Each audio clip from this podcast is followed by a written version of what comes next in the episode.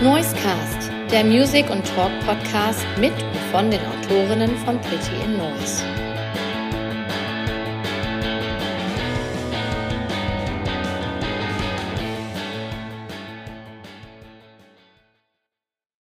Okay, willkommen zu einer neuen Folge Noisecast. Ich bin der Sebastian. Ich habe heute wieder die Ehre, diese Folge hosten zu dürfen. Und wenn ihr auf den Song vorhin geklickt habt, und nicht direkt in den Talk gestiegen seid, dann habt ihr gerade gehört den Song Echoes von unserem heutigen Gast. Und zwar von der Band Pole Dance oder seinem Musikprojekt, Bandprojekt, das werden wir alles gleich klären. Und zwar habe ich heute den Daniel Pfeiffer zu Gast. Hallo. Einen wunderschönen guten Abend. Hallo. Hi, wie geht's dir? Wo erwische ich dich? Was machst du so? Äh, du erwischst mich gerade im Wohnzimmer mit Kerzenschein, äh, ganz gemütlich, gerade ein Teechen noch gemacht, äh, vorbereitet, das Mikro angeschlossen, also ganz entspannt an einem Montag, Nachmittag, Schrägstrich, Abend. Ja, sehr cool. Ja, das ist immer ein bisschen blöd, diese Frage zu stellen, weil ich sehe dich ja. Ähm, die Leute sehen dich nicht. Die hören das immer nur. Deswegen, um mal kurz ja. ein bisschen so einen Kontext zu äh, erschließen, ja. wo wir eigentlich gerade uns befinden. Ich habe was an. Also ich bin nicht. Ja. Okay. Ja. Immerhin, ja. Ne, und ich sehe, ja, Hose, ja, und, ja okay. Ja, genau. Ähm, wie bist du ins neue Jahr gestartet? Wir haben ja immer noch nicht so, also die Folge ist wahrscheinlich jetzt schon ein bisschen später, aber wir nehmen das jetzt hier Mitte Januar auf, deswegen ist es noch gar nicht so ähm, weit. Wie bist du reingekommen? Äh, eigentlich ziemlich gut ähm, und habe einen neuen Job angefangen Anfang Januar und bin dann direkt in der zweiten Woche krank geworden. Das äh, hört natürlich der Vorgesetzte, die Vorgesetzte äh, immer gern, aber kann man nichts machen. Das heißt, ich bin gerade auf dem Weg der Besserung und kann dann morgen wahrscheinlich wieder ins Büro gehen. Sehr cool. Was, was machst du, um das, wenn ich mal fragen darf? Äh, ich bin Kommunikationsdesigner und bin ah. jetzt gerade ähm, in der Marketingabteilung von einer Kanzlei hier in Berlin. Oh, okay. Spannend. Ja, ich studiere tatsächlich auch ähm, Kommunikation hier in Holland. Ähm, ja, spannend. Aber das soll gar nicht unser Thema sein für heute. Es war nur so eine, äh, in, in, in, so eine leichte Nebeninformation. Das schneide ich nachher raus. Wir müssen ja auch ein bisschen Smalltalken, damit wir ein bisschen reinkommen. Genau, wir müssen uns erstmal kennenlernen. Weil ich kenne dich tatsächlich Richtig. gar nicht. Ähm, und vielleicht geht es auch einigen anderen Leuten, die jetzt diese Folge hören, so ich habe es gerade schon gesagt, du bist oder du hast ein Bandprojekt mit dem Namen Pole Dance. Ähm, ja, was hat es damit auf sich? Ist das, bist du das? Ist das eine Band? Was ist Pole Dance?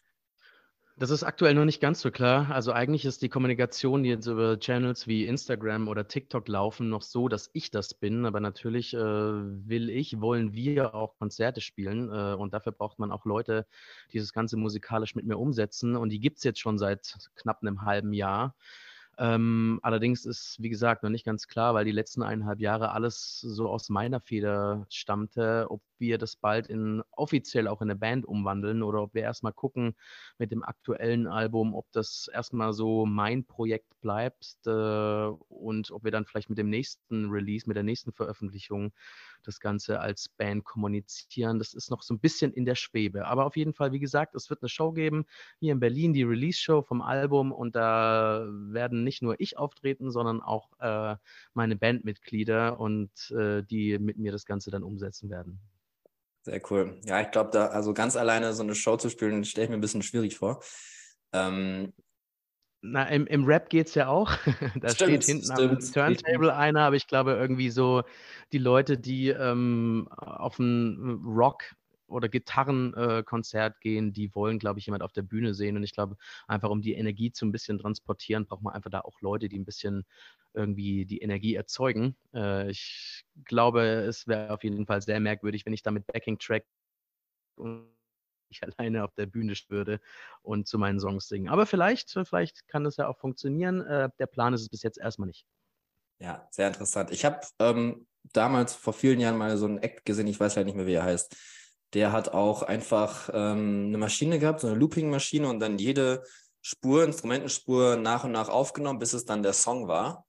Ähm, mhm. Und hat dann quasi wirklich als Solo-Künstler eine Bandbesetzung eingespielt und dann wirklich im, auf einem großen Festival, das war damals auf dem äh, Rockenheim, glaube ich, mhm. wirklich dann eine Stunde Set gespielt. Also es geht irgendwie alles, ne? Das geht auf jeden Fall, aber ich glaube, für die äh, ZuschauerInnen ist es auch spannend, dann zu sehen, wie die, wie die Entstehung des Songs ist, wenn der Künstler, die Künstlerin jede Spur einzeln einspielt äh, mit so einer Loop-Maschine. Das ist ja das, was mega spannend ist. Ähm, wenn ich aber da irgendwie meinen Backing-Track ablaufen lasse, was davor einfach äh, der Song ohne Vocals ist, dann ist es, glaube ich, nicht ganz so interessant. Okay, genau. Zu dem Album kommen wir gleich nochmal ein bisschen ausführlicher und was das alles so mit der Musik auf sich hat. Ich wollte aber so ein bisschen nochmal ähm, ja, in die Vergangenheit gehen, so ein bisschen wirklich rausfinden, ähm, wie du zur Musik gekommen bist. Du bist zwar jetzt in Berlin, aber du kommst nicht ursprünglich aus Berlin. Ist das richtig? Nein, ich komme nicht aus, ursprünglich aus Berlin. Eigentlich komme ich aus einem kleinen Kaff äh, im Südschwarzwald, äh, in, der Nähe, in der Nähe der schweizerischen Grenze. Äh, nah an Freiburg, da irgendwie. Also wirklich ganz, ganz, ganz weit unten, genau das Gegenteil von dem, wo ich jetzt bin. Okay, und dann hast du irgendwann gedacht, Freiburg, das taugt nicht mehr. Ich muss jetzt in die große Stadt und ähm, oder wie war es bei dir? Ich bin dann irgendwann äh, wegen der Ausbildung nach Frankfurt gezogen und habe dann da meine Ausbildung gemacht, bin danach zum Studieren nach Mainz gezogen und als das Studium dann irgendwann fertig war, ähm, habe ich mit meiner Freundin beschlossen, okay, das ist es irgendwie gewesen, das ist dann zu klein geworden, man hat irgendwie alles schon gesehen, äh, wo wollen wir hin? Und dann ist im Endeffekt nach ein paar Überlegungen, ob wir vielleicht mal nach Holland gehen könnten, weil das ja auch ein sehr gutes Land, was Grafikdesign angeht, ist, äh, hatten wir aber dann doch nicht irgendwie den Mut, es zu machen und haben dann gesagt, okay, dann bleibt eigentlich nur noch Berlin und dann sind wir tatsächlich irgendwie äh, rucki nach Berlin gezogen. Ja, also als Künstler natürlich keine schlechte, kein schlechter Ort, um zu wohnen. Da gibt es ja einige Fall, Möglichkeiten. Ja. Aber wie, wie, war das denn in, in, also du sagst in Nähe von Fre Wie heißt der Ort genau, wo du warst? St. Georgen. St. Georgen. Wie Im war Schwarzwald. es? Im Schwarzwald. Okay, also vielleicht gibt es ja da jemanden, der auch, auch aus der Nähe kommt, der sich jetzt verbunden fühlt. Wie war das denn da für dich aufzuwachsen und vielleicht so ein bisschen auf den Kontext musikalisch? Also hast du schon früh Musik für dich entdeckt und bist du da vielleicht auf Shows gegangen? Gab es da was? Ähm, wie war das da so in deiner Heimat? Also ich glaube, die erste Show, auf der ich je war, war in Stuttgart. Zwei, da war ich 16, da bin ich mit zwei älteren Kumpels hingedüst. Das war Hatebreed in der oh. Röhre. Oh. Ja, okay. Genau, und, und da kann man dann auch schon ungefähr sehen, wo zu dem Zeitpunkt so das musikalische Interesse lag. Also ganz klassisch hat man irgendwie mit, keine Ahnung, 11, 12 oder vielleicht sogar ein Jahr früher oder vielleicht ein Jahr später mit so Bands wie Blink angefangen, Sum 41, Papa Roach, weiß ich noch, war auf irgendeiner Bravo-Hits oder Smash oder so war Last Resort natürlich drauf, der mich sofort gecatcht hat. Und dann ist man so irgendwie langsam in die Gitarrenmusik gekommen. Dann hatte man eine ganz, ganz kurze, oder hatte ich zumindest eine ganz kurze Deutsch-Punk-Phase und bin dann irgendwie über EMP ähm, zu Slipknot gekommen und diesen ganzen New Metal-Kram, Limp Bizkit etc. Und dann ist es irgendwann so ein bisschen in die Hardcore-Schiene rübergegangen äh, und dann ging es irgendwann in die Melodic-Hardcore-Schiene und dann kam so Post-Hardcore wie Alexis on Fire oder Seosin dazu. Also von den großen über einen kleinen Umweg dann hin zu dem, wo wir jetzt sind. Also irgendwie so Alternative, Emo, Post-Hardcore, Punk, sowas irgendwie. Spannend, das ist, das höre ich aber ziemlich oft, dass das so der Werdegang ist, dass man erst mit so ähm, Hardcore und richtig schnellen Sachen an, also richtig harten Sachen halt irgendwie anfängt und sich das dann alles mit der Zeit so, na, ich will nicht sagen verweichlicht, aber halt so, halt so, äh, ja, shiftet in die mehr melodischen Sachen. Kannst du jetzt irgendwie erklären, wieso das so ist? Kommt das einfach mit dem Alter, mit der Erfahrung, weil man dann irgendwann nicht mehr so die Energie in der Musik braucht? Oder wie, wie kannst du das erklären? Naja, man profiliert sich auf jeden Fall, gerade wenn man irgendwie so in den Teenie-Jahren ist, ja schon irgendwie über so eine gewisse Zugehörigkeit zu irgendeiner Szene. Bei mir war es halt dann irgendwie so diese Hardcore-Punk-Szene, wo man dann irgendwie so tief drin ist, dass man eigentlich nur noch äh, das will und äh, das dann aber auch bekommt. Und da fährt man dann irgendwie mit Kumpels auf Fuß, sitzt drei Stunden im Auto und das verbindet natürlich extrem krass. Und ich glaube, irgendwann weichen sich so diese Strukturen auf, dass man unbedingt irgendwo dazugehören will. Ähm, die weichen sich auf. Ähm, man traut sich dann auch mehr, irgendwelchen Radiopop zu hören, der, der verpönt war, wenn man unter 20 ist, das zu hören. Aber man hat es heimlich dann so guilty pleasure-mäßig dann doch gemacht. Und ich glaube, ab einem gewissen Alter ist es dann einfach wurscht. Dann hört man einfach das, was man, was man Bock hat und ich muss auch gestehen, ich merke das so in den letzten, keine Ahnung, fünf bis acht Jahren, äh, dass einfach auch dadurch, dass alles extrem schnell und extrem viel geworden ist, man, man braucht einfach Einfachheit. Und wenn dann so ein Song A, B, A, B, C hat und dann nochmal den Chorus bringt, ähm, dann ist es genau das, was man irgendwie vielleicht haben möchte. Das heißt nicht, dass andere Musik, äh, dass, ich, dass ich das nicht höre oder nicht hören kann, aber das hat es einfacher zu konsumieren gemacht. Und wenn jetzt irgendwelche Musiknerds sagen, ja, aber das ist, äh, das ist doch dann viel spannender, wenn das anders ist, kann ich alles nachvollziehen. Aber bei mir ist es irgendwie so passiert, ich mag ganz einfache Songstrukturen. Ich will die Hook auf jeden Fall mindestens zwei, wenn nicht sogar dreimal hören. Und äh, finde es auch mittlerweile ganz gut, wenn die Songs jetzt nicht irgendwie 20, sondern vielleicht nur sechs Parts haben. Ähm, ist zwar nicht bei allen äh, Bands und KünstlerInnen so, aber bei vielen geht es mir so, dass es einfach Einfachheit übertrumpft dann langfristig. So ist es ja irgendwie auch ein bisschen in der Gestaltung. Vielleicht kommt es irgendwie auch daher, keine Ahnung. Aber wahrscheinlich äh, hat das Alter das auch herbeigeführt. Ja, das kann ich gut nachvollziehen. Ähm, geht mir tatsächlich ähnlich. Ich bin großer Metalcore-Fan, also alles so. Oh, was hast du da, was hast du da für Brillanten früher gehört? Äh, naja, Nein. Ja, richtig. Ask Alexandria, Caliban natürlich. Mhm. Ähm, all solche Sachen. Ähm, wie Amity Affliction schon immer. Mhm. Aber das ist ja gerade genauso. Also ist, Metalcore ist ja auch so irgendwie Metal, wie der Name sagt, halt sehr schnell und schwer und grenzt an Hardcore und den ganzen anderen Subgenres an. Aber dieses Core, schätze ich, macht wahrscheinlich diesen Pop-Anteil davon und ähm, hat da schon immer so ein Schema F irgendwie, den man dann verfolgt der irgendwann ja einfach und eingängig ist. Und naja, man hat es gesehen, Bring Me the Horizon wurde im Radio gespielt oder wird im Radio gespielt. Also jeden, ja. wir kommen der Sache immer näher. Aber du kennst schon auch diese Situation, wo du dir irgendwie, wo du so eine, wo du so einen Punkt hast, da fährst du dann die alten Sachen nochmal auf von früher und hast irgendwie so eineinhalb Stunden so ein, so ein Time Travel ähm, und dann feiert man es aber auch so richtig. Ne? Also wenn ich überlege, irgendwie Fall. Killswitch Engage oder Azalea Dying oder auch so Madball, so New York Hardcore, ich kann das schon, ich kann das schon mal so begrenzt auch wieder hören und feiere es dann aber immer noch. Ja, auf jeden Fall. Also es gibt auf jeden Fall so ein paar Alben, Texas in July, One Reality zum Beispiel, das, das ist so ein Ding, das muss man sich irgendwie alle drei bis fünf Jahre einmal durchhören, dann weiß man wieder, ah ja, okay, so war das, so ist das. Okay, jetzt weiß ich wieder, wer ich bin und so.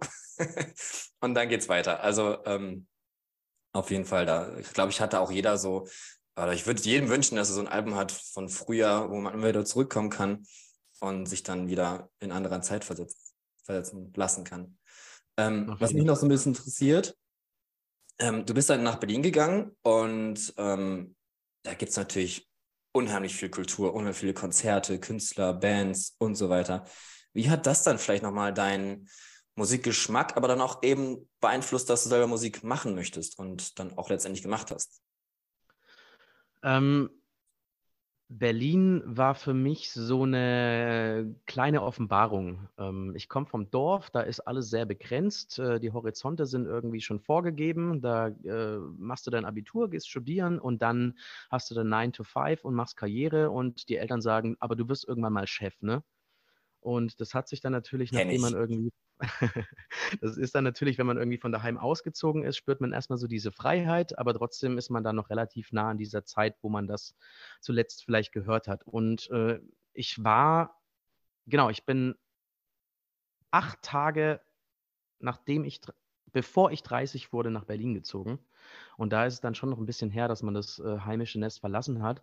Und was ich in Berlin so krass fand, ist, ähm, das Kulturangebot ist extrem, äh, auf jeden Fall. Aber das habe ich auch bis dato, die letzten dreieinhalb Jahre, wahrscheinlich viel zu selten genutzt. Was ich aber unfassbar krass finde, ist der Geist, der hier herrscht. Du siehst irgendwie auf der Straße überall Plakate für x-beliebige Konzerte, Veranstaltungen etc. Du hast die wildesten und verrücktesten Menschen. Ähm, allen, aller, aller Herkünfte, aller Kulturen, aller Geschlechter. Ähm, und man hat hier so, oder zumindest ging es mir so, das Gefühl, hier kannst du alles machen und du musst auch diesem Muster, was dir irgendwie eingetrichtert wurde, nicht unbedingt folgen, weil hier gibt es 50 Prozent der Leute, die arbeiten halt am Wochenende nachts und die haben Montag, Dienstag, Mittwoch frei. Und auf dem Dorf ist es halt irgendwie nicht so. Und da, da wird man erstmal so dieser, dieser Gegenwelt ähm, vorgestellt und merkt, okay, ich kann mich aus diesen ganzen Zwängen, aus dieser ganzen Sozialisierung, die irgendwie stattgefunden hat, auch so ein bisschen lösen. Äh, und das hat jetzt im Endeffekt auch dazu geführt, dass ich halt nur drei Tage die Woche arbeiten gehe, damit ich noch zwei Tage Zeit für Musik habe. Ähm, andere, die da so ein bisschen freier vielleicht in ihrer Erziehung oder ihrer Herkunft sind, sagen jetzt, ja, aber das hättest du ja auch mit 20 machen können.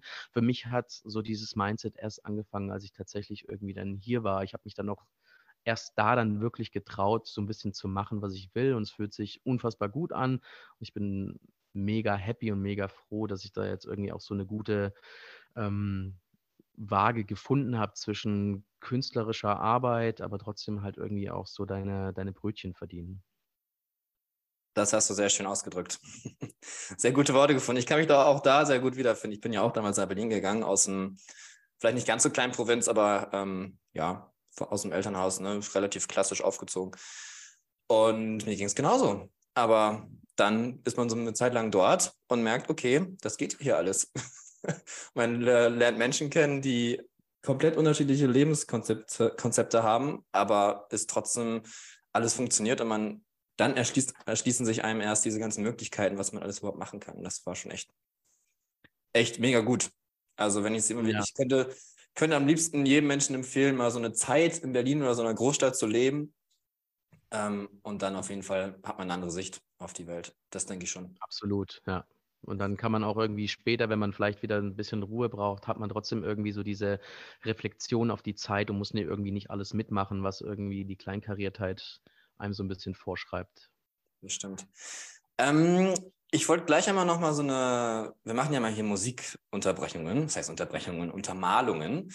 Ähm, die würde ich gleich einmal machen. Aber bevor ich dich nach einem passenden Song frage, noch eine andere Frage. Du hast gerade gesagt, du hast jetzt schon so zwei Tage die Woche, die du einplanst für, für Pole Dance, für dein Projekt. Also ja. ist es schon so, dass du das wirklich seriös verfolgst und auch konkrete Ziele mit hast? Oder wie siehst du gerade so wo Paul Dems vielleicht hingehen sollte?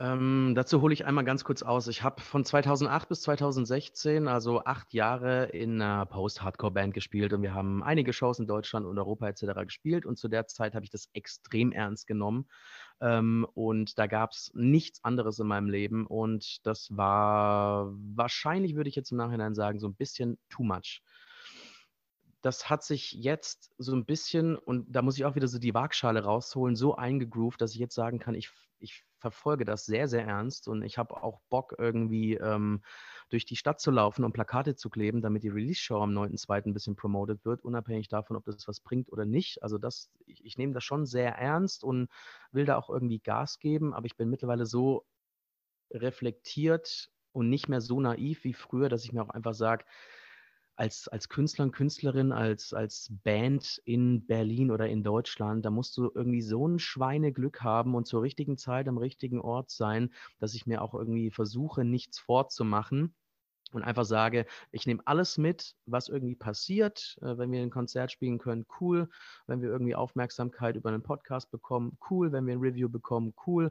Wenn es nicht passiert, mir irgendjemand auf eine Mail nicht antwortet oder sagt, hey, passt gerade nicht, dann bin ich aber auch nicht mehr böse oder das, das frustriert mich dann nicht mehr so sehr, wie es früher war. Also, ähm, um deine Frage zu final zu beantworten, ja, ich nehme es sehr ernst, aber mit der nötigen Lässigkeit ähm, und habe trotzdem noch irgendwie ganz normal meinen Alltag nebenher. Das ist eine sehr gute Einstellung. Ich finde immer, es ist immer so spannend, man weiß ja eigentlich gar nicht, wie viele Künstler es eigentlich da draußen gibt. Also ähm, vielleicht geht es jetzt. Viele. richtig. Wenn jetzt für ähm, den Leuten dich jetzt vielleicht nicht vorgestellt hätten, dann wüssten die Leute immer noch nicht, dass es dich gibt. Und so geht es mit einer Million Künstlern da draußen. Und ähm, ist da aus diesem Dicht an ja, Projekten und Songs und Strukturen zu schaffen. Ähm, ja, ich kann ja auch nicht sagen, wie es funktioniert, aber ich stelle es mir total anstrengend vor. Ähm, ah ja, vielleicht mit diesem Podcast, wer weiß, vielleicht passiert ja was. Who knows? vielleicht nicht, vielleicht doch. Man wird es sehen. Macht mir nicht mehr, weißt du? so, okay, genau. Lass uns einmal ein paar Songs einspielen. Wir haben schon ein bisschen geredet. Ähm, ich gebe dir so ein bisschen die Wahl, Vielleicht ja. möchtest du einen Song von früher einspielen, der jetzt vielleicht zu dem Blog passt. Vielleicht nehmen wir gleich direkt einen Song aus dem, von dem Album, um das es ja eigentlich hier geht. Mhm. Oder wo du gerade deine ehemalige Band angesprochen hast, vielleicht ist es ja spannend, davon was zu hören. Mhm. lass, uns mal, lass uns mal lieber bei irgendeinem Hero-Song von früher bleiben. Ja, sehr gut. Okay. Sonst wird man immer mit dieser alten Band in Verbindung gebracht. Ja, das ist das- schon da bei einem anderen Podcast jetzt passiert, dann machen wir das heute hier nicht. Gut. Ähm, das ist eine gute Frage. Also ich glaube, ich würde auf jeden Fall Still Waiting von Sum 41 nehmen. Ah, sehr gut. Gute Wahl. Ja. Auch weil mich das an No Warning erinnert oder andersrum. Und das finde ich Hammer. Okay. Willst du noch einen zweiten Song einspielen oder reicht das erstmal so? Hm, machen wir erstmal Still Waiting. Gut, alles klar. Dann hören wir uns jetzt Still Waiting an und danach sprechen wir weiter. Sehr gerne. Das war von Sum 41 Still Waiting, einer der Old Hero Songs von Daniel, beziehungsweise Pole Dance, ähm, den ich heute zu Gast habe. Und Daniel, ich möchte jetzt ein bisschen ausfragen über das Album, was rausgekommen ist, Sehr gerne. Schieß los. nämlich Circus. Ähm, erstmal zum Cover, das finde ich sehr spannend. Ähm, sehr rot und mit so einer Figur mittendrin. Kannst du uns das vielleicht mal ein bisschen erklären, was das, was das ist? Mhm. Ähm, also das Album ist quasi ein Album von mir für mich. Das ist auf jeden Fall so eine Zeitreise über die letzten zehn Jahre, äh, seit meinem Auszug aus dem Elternhaus, äh, wie schon eben gesagt, wo man irgendwie ins Reflektieren kommt, wo man irgendwie auf sich alleine gestellt ist. Äh, und deswegen soll das Figürchen quasi auf dem Cover so ein bisschen ähm, mich darstellen, der in die Vergangenheit zurückschaut. Und deswegen guckt das Ding auch nach rechts. Das ist die ähm, europäische Vergangenheit, wenn man den Lesefluss quasi mal sich vornimmt ähm, und lässt die Hosen runter und stellt sich seinen Ängsten. Das war so die visuelle Idee hinter dem Cover. Ah, okay, spannend. Ähm, ja, was ich auch mega spannend finde, was du ja anfangs schon erwähnt hast, du ähm, machst alle selber, ist das richtig? Also du machst wirklich vom Schreiben zum Aufnehmen, Produzieren, ist das in deiner Hand? Genau, also bis zum Mischen und Mastern ist äh, alles selbst entstanden. Äh, bei den Vocals hatte ich Recording-Unterstützung und so ein bisschen Produktionsunterstützung von ähm, Sascha Lukas, der hier in, äh, in Berlin äh, sein Studio hat. Aber bis dahin, also das komplette Instrumental, also schreiben, produzieren, wie es klingen soll, Texte schreiben, Vocal-Demos produzieren, das ist alles, äh, habe ich alles selbst gemacht, genau. Also dafür schon mal großen Respekt. Also viele scheitern ja schon an einem Instrument, so wie ich zum Beispiel. Ähm, und dann alle zusammen zu können, also hat das nicht ewig lang gedauert? Hast du da jeden Tag dich wund gespielt, bis es funktioniert hat und dir sonst was für Kurse reingezogen, um das produzieren zu können? Wie hast du das gemacht? Also ähm, das, das hat irgendwie so in der Pandemie angefangen und man hat irgendwie, wenn man äh, ein Mac-Besitzer ist, standardmäßig GarageBand auf seinem Computer und da kann man relativ simpel seine Gitarre über ein Interface anstöpseln und kann ganz toll Spuren aufnehmen mit irgendwelchen Amp-Simulationen und kann dazu noch irgendwie so ein easy ein Schlagzeug programmieren und so hat es irgendwie angefangen. Man hat, man hat irgendwie zu viel Zeit gehabt und zu wenig zu tun zu Corona-Zeiten und dann habe ich die Gitarre angeschlossen, habe einfach irgendwie ein paar Riffs draufgekloppt und wieder ein bisschen geschrieben, so wie man es halt irgendwie früher für die andere Band gemacht hat. Und irgendwie sind da 10, 15, 20, 25 Ideen entstanden, einfach so aus dem, aus dem Nichts heraus. Und es war irgendwie total ähm, inspirierend und es hat so richtig gesprudelt. Und da habe ich so ein bisschen gemerkt, okay, das Feuer ist wieder entfacht. Und dann habe ich das irgendwann äh, meinem alten Schlagzeuger geschickt, weil ich irgendwie mal ein Feedback brauchte. Und er meinte, ja, mega, äh, geh halt mal ins Studio damit. Und dann dachte ich erst so, hä, wie ins Studio? Was, was laberst du? Und ich habe mich überhaupt noch nicht getraut, das irgendwie überhaupt aus, aus dem Blickwinkel zu sehen. Und dann hat sich so die Idee in meinem Kopf ähm, gepflanzt. Und dann habe ich irgendwann gesagt, ah ja, okay, wenn ich jetzt hier Drums programmieren kann, relativ simpel, und ich eigentlich nur wissen will, was ich will und was ich nicht will, dann kann ich mir das ja so hinbauen und habe dann angefangen, peu à peu irgendwie so die Ideen so ein bisschen auszuarbeiten und dann tatsächlich angefangen, richtig Songs zu produzieren. Ich habe ja ein bisschen Studioerfahrung, weiß ungefähr, worauf es vielleicht bei einem Song ankommt, äh, also auf die gewisse Dynamik, mal viel, mal wenig, mal laut, mal leise, mal schnell, mal langsam, whatever. Äh, und so sind dann die Songs tatsächlich über fast eineinhalb Jahre so Wohnzimmer, Schrägstrich, kleines Studio ähm, entstanden. Wahnsinn. Ja, echt mega. Also ich feiere das total. Was mich auf jeden Fall noch interessiert, was hast du denn gehört, als du das Album gemacht hast, als du es geschrieben hast? Also wir haben ja gerade schon ein bisschen über Bands gesprochen. Ähm, Mhm. Nur das ist ja jetzt schon ein bisschen, ich habe mir den Pressetext von dir durchgelesen und da wird es beschrieben als Pop und Alternative Emo-Rock der frühen 2000er Jahre. Welche Bands kommen denn da so in Frage? Du hast gerade Seiyusin zum Beispiel äh, erwähnt. Ähm, was hast du so gehört? Genau. Also der, was ich zu der Zeit gehört habe, weiß ich jetzt ungefähr nicht mehr. Ich höre immer mal wieder zum Beispiel Thrice, äh, die ich unfassbar finde. Ähm, ich höre regelmäßig City in Color und Lexus on Fire. Das ist ja irgendwie auch ein und derselbe, also Dallas Green, weil ich den, weil es so ein bisschen mein, mein Vocal-Vorbild war oder ist. Ähm, aber ich höre auch tatsächlich in regelmäßigen Abständen die ganzen alten Helden, also Seosin, Emma Rosa, Paramore. Ähm, jetzt gerade auch wieder bin ich super happy darüber, dass Yumi It Six ein neues Album rausbringen. Das sind auch so ja. Bands, die das mega krass inspiriert haben. Und aber auch so Sachen wie Jimmy Eat World, also wirklich diese ganzen, diese ganzen 2005 bis 10er Bands, die irgendwie da so waren. Ähm, aber ich höre auch ganz viel so modernen Elektropop, die aber trotzdem irgendwie mit Gitarren und, und äh, Drums arbeiten. Also richtig Schlagzeug, nicht irgendwie nur so programmierte. Und da gibt es irgendwie eine Band, die heißt Strike aus USA. Überwiegend aus USA kommt das ganze Zeug. Und das war irgendwie so das, das, was ich zu dem Zeitpunkt wieder oder neu für mich entdeckt habe. Also irgendwie eine Mischung aus Alternative Rock, aber auch so ein bisschen mit ein paar so modernen elektronischen Einflüssen. Und das habe ich dann einfach irgendwie verwurstelt, ohne groß drüber nachzudenken, ob, was das jetzt im Endeffekt geben könnte oder eben nicht. Okay. Und wie geht das bei dir mit, mit den Lyrics? Also da gibt es ja auch ganz verschiedene Ansätze. Viele können nur schreiben, wenn sie in einem bestimmten bestimmten Situationen sind oder bestimmte Gefühle dafür haben für das Thema, worum es dann gerade geht. Ähm, bist du auch so, dass du nur dann schreiben kannst, wenn es dir kommt, oder kannst du wirklich auch auf quasi auf Zeit, auf Abruf deine Lyrics produzieren? Was ganz viel passiert ist, hab, ich habe irgendwie das Instrumental geschrieben, weil ich fange immer mit den Instrumentals an, einfach irgendwie meine Harmonie suchen oder mal einen Rhythmus oder mal eine Geschwindigkeit, wo ich sage, okay, das catcht mich irgendwie. Und dann ist es ganz oft so, dass ich auf dem Fahrrad irgendwie das vorsumme und dann kriege ich irgendwie Ideen für Lines, ähm, die irgendwie inhaltlich zu dem Gefühl, was der Song für mich ausdrückt, ähm, passen. Und dann hat man quasi meistens so ein, zwei Zeilen, die vielleicht der Chorus sein könnten oder das, das Intro von dem Song.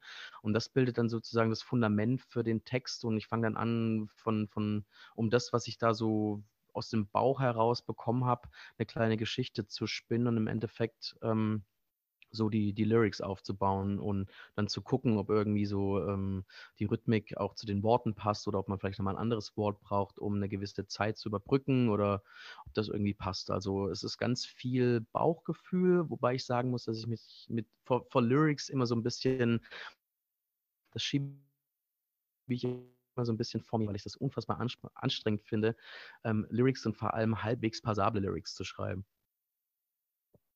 Ja, ähm, ich habe noch nie Lyrics geschrieben, ich kann jetzt nicht so viel zu sagen, ehrlich gesagt, aber es ist ein spannender Prozess. Also, wie gesagt, ähm, ähm, meine Lieblingsband, Amy T. Affliction zum Beispiel, Joel, der kann halt wirklich nur schreiben, wenn er in seiner depressiven, depressiven Phase ist. Und ähm, also immer? Also sehr oft zumindest, ja, genau. Ja, ja, ähm, aber ähm, ja, spannend zu hören. Ich wollte noch kurz, bevor wir nochmal eine nächste Pause machen, über mhm. das Label sprechen, auf dem du jetzt gelandet bist. 30 Something Records. Wie kam es denn zu der Zusammenarbeit? Ähm, ganz, ganz einfach. Ich habe eine Mail geschrieben, äh, weil ich gesehen habe, äh, dass die ein Label sind. Ich bin tatsächlich über Fleet Union äh, auf 30-Something Records gekommen, weil irgendwie mal was in irgendeinem Kommentar äh, gepostet wurde. Da habe ich draufgeklickt, wenn man halt irgendwie so seine Stunde auf dem Instagram durchforstet und guckt, was da draußen so gibt gesehen, dass die irgendwie hier in Berlin sitzen, habe gesehen, dass die viel auf so alten Emo-Rock-Kram reissuen äh, und dann habe ich meinen Soundcloud-Link hingeschickt äh, und eine Woche später war eine Nachricht äh, im Postfach, hey, klingt super, ich habe mal reingehört, finden wir mega, gerade viel zu tun, wir melden uns kommende Woche. Und dann dachte ich schon so, ja, okay, da kommt wahrscheinlich nie wieder was, ähm, das passiert ja ganz oft so, aber dann tatsächlich die Woche drauf war die Nachricht da mit dem Angebot, dass wir das irgendwie direkt zusammen machen könnten. Und dann seitdem ist es passiert. And the rest is history. The rest is history. Also es war relativ, es war relativ simpel, muss man sagen. Ja, so einfach kann es gehen. Also einfach So eine E-Mail hinschreiben und dann dranbleiben. Sehr cool. Hallo, hier bin ich. Hör rein, ich will, eine Pla ich will einen Plattendeal. Ich habe Musik, ich will die veröffentlichen. Bitte. Now. Ja, genau. Okay, ähm, ja, lass uns doch noch ein paar Songs von dir hören. Also einen haben wir gehört, jetzt hatten wir vorhin Sum 41, jetzt geht es aber um dein Album. Mhm. Ähm, hast du einen Geheimtipp? So einen Song, den du richtig gut findest, den wir uns echt jetzt anhören sollten? Also ich habe ja mehrere Songs, die ich richtig gut finde, muss man an der Stelle sagen. Aber ich glaube, was ganz gut so als Anschluss an Psalm 41 passt, ist Wonder. Wonder, okay. Mhm. Titel Nummer 8 vom Album. Alles klar. Dann hören wir uns jetzt von Paul Dance Wonder an und danach hören wir uns wieder hier. Bis gleich. Wir haben uns gerade angehört Wonder von Paul Dance und ich habe hier immer noch den Daniel zu Gast ähm, aus Berlin. Und ich möchte jetzt noch mal ein bisschen, wir haben es schon ein paar Mal angedeutet oder du hast es ein paar Mal angedeutet, Thema Live-Konzerte. Hey, das gute alte Hey. Thema, die jetzt äh, ja glücklicherweise alle wieder stattfinden können. Schon seit einer Weile jetzt auch wieder. Das Thema ist ja, glaube ich, auch eigentlich wieder da. Und wenn man ein Album rausbringt, muss man das auch irgendwann live spielen. Oder sollte man zumindest. Und das tust du auch am 9. Februar im Prachtwerk in Neukölln Mhm. zusammen mit Watching Tides. Ist das die Ja, allererste genau. Show von dem Projekt? Das ist die aller, aller, aller, allererste Show, ganz genau, ja. Okay. Das ist ähm, die Release-Show. Man muss ja dazu auch sagen, Pa- Pole Dance ist ja äh, quasi erst seit 5. August 2022 überhaupt an der Bildoberfläche gewesen mit der ersten Single. Also ich glaube, für ein halbes Jahr existieren ist es schon okay, dann Ist da das schon sehr gut. Das ja, ja, stimmt. auf jeden Fall. Da hast du auf jeden Fall recht. Ähm, was, du eben, was ich eben schon eigentlich fragen wollte, als du das mit den anderen Bandkollegen ähm, gesagt hast. Ich stelle mir jetzt ein bisschen, also ich weiß es nicht, aber ich stelle mir jetzt vielleicht so ein bisschen vor, dass man diese ganzen Songs alleine geschrieben hat, aufgenommen hat und das quasi so die eigenen Sachen sind, die wirklich sehr persönlich und deine Werke sind. Wie ist das für dich, dass du jetzt diese Parts an eine Band abgibst und dann darauf hoffst, dass sie das auch live so umsetzen können, wie du es dir vorstellst? Wie funktioniert sowas? Also, um, wie es für mich ist, möchte ich als erstes kurz beantworten, weil es ist unfassbar. Also in den ersten, in den ersten paar Proben, äh, wo wir uns tatsächlich erstmal kennengelernt haben, äh, hatte ich wirklich Pippi in den Augen, weil es so krass war, diese Songs in einem Proberaum mit einer, mit einem Drummer und äh, einem Gitarristen zu hören und einem Bassisten, dass ich mir dachte, oh my goodness, das ist unfassbar, dass sich andere Leute die Mühe machen, die Songs, die ich geschrieben habe, zu lernen und mit mir jetzt zu spielen. Ähm, also es ist wirklich megamäßig. Äh, Punkt. Sehr cool. Wie, wie hast du die, die Leute gefunden, die das mit dir machen wollen? So wie alles in den letzten eineinhalb oder zwei Jahren einfach ganz krasser Zufall. Ähm, es ist irgendwie, es passiert einfach nur so. Ich habe gar keine Macht darüber, was wirklich passieren wird und was nicht. Es passiert einfach. Das ist Ich war- Berlin. Ja, das ist Berlin, ich sag's dir. Ich war auf einer Show äh, im Cassiopeia äh, und gehe zur Türe raus und dann steht ein äh, ich, Bekannter vor mir, mit dessen Band, äh, meine alte Band, äh, vor zehn Jahren äh, vielleicht über zwei Jahre verteilt, fünf, sechs, sieben Mal zusammengespielt hat. Und wir gucken uns an, denken, äh, was machst du denn hier? Und äh, dann haben wir irgendwie den Abend miteinander äh, verbracht und haben ein paar Bier getrunken und haben erzählt, was wir tun, etc. Und dann hat er gemeint, er ist auch jetzt nach Berlin gezogen. Habe ich gefragt, okay, wo, wo er denn hingezogen ist. Und dann hat sich herausgestellt, er wohnt 100 Meter von mir entfernt. Eine Woche später saß er auf meiner Couch, hat sich die Platte angehört und hat gefragt, wo er unterschreiben soll. Und er kenne ja noch einen Drummer, der auch auf so alten Emo-Rock abfährt. Den könnt ihr auch mal fragen. Der mit, äh, mit dem hat er schon ein paar Mal in den Pirate oder Noisy Rooms einfach so aus Spaß gejammt. Und äh, drei Wochen später hatten wir die erste kleine Probe und diese Jungs haben zwei Songs gelernt und besagter Moment, wo ich Baby in den Augen hatte, ist entstanden.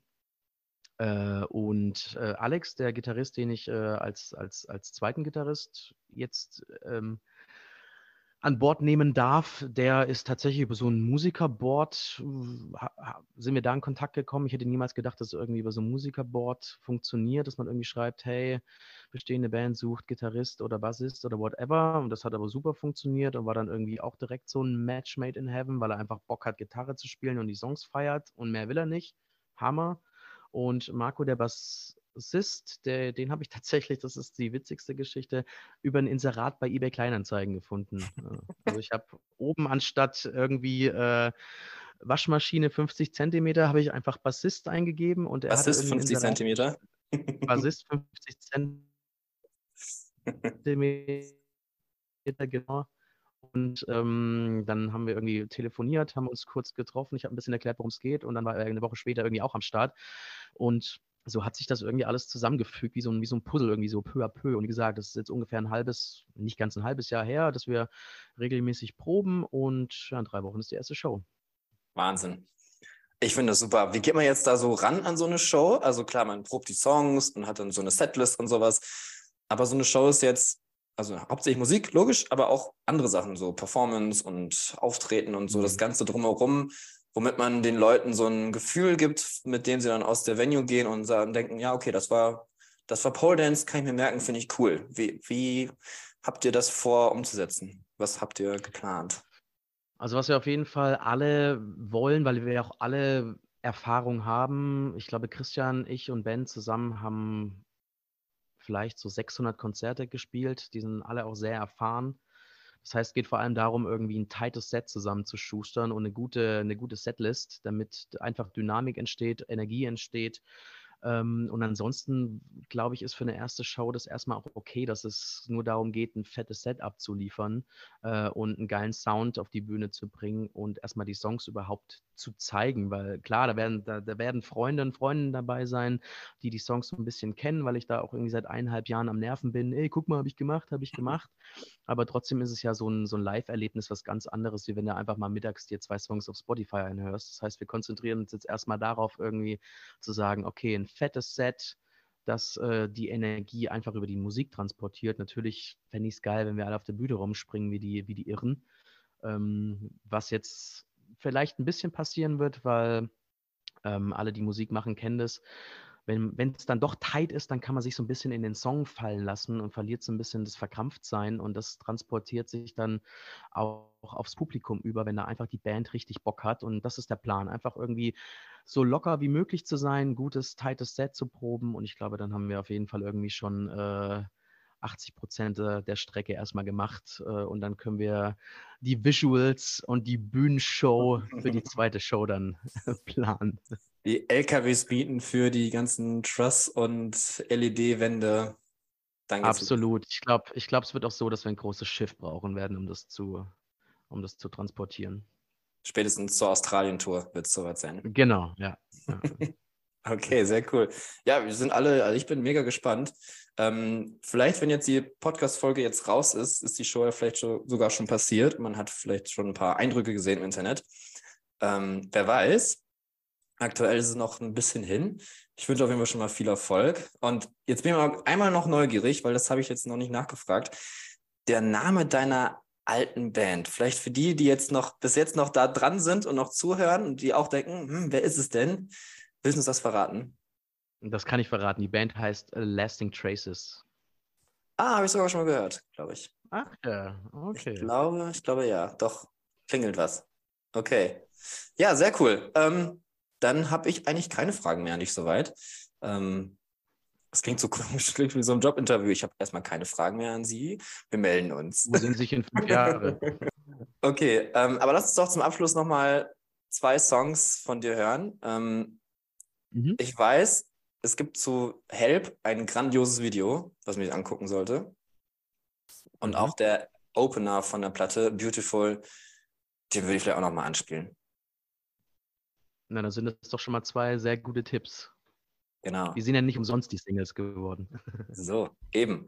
Also lass uns ja, doch mit den beiden abschließen. Und ja, ich bedanke mich sehr herzlich, dass du dabei warst. Äh, ich habe mich sehr gefreut. Vielen Dank für die Einladung und bis hoffentlich ganz bald. Ebenso. Okay, also Daniel, mach's gut, viel Erfolg und dann hören wir uns bald. Dankeschön. Ciao. Ciao, ciao. Schatz, ich bin neu verliebt. Was? Da drüben. Das ist er. Aber das ist ein Auto. Ja, eben. Mit ihm habe ich alles richtig gemacht. Wunschauto einfach kaufen, verkaufen oder leasen. Bei Autoscout24. Alles richtig gemacht.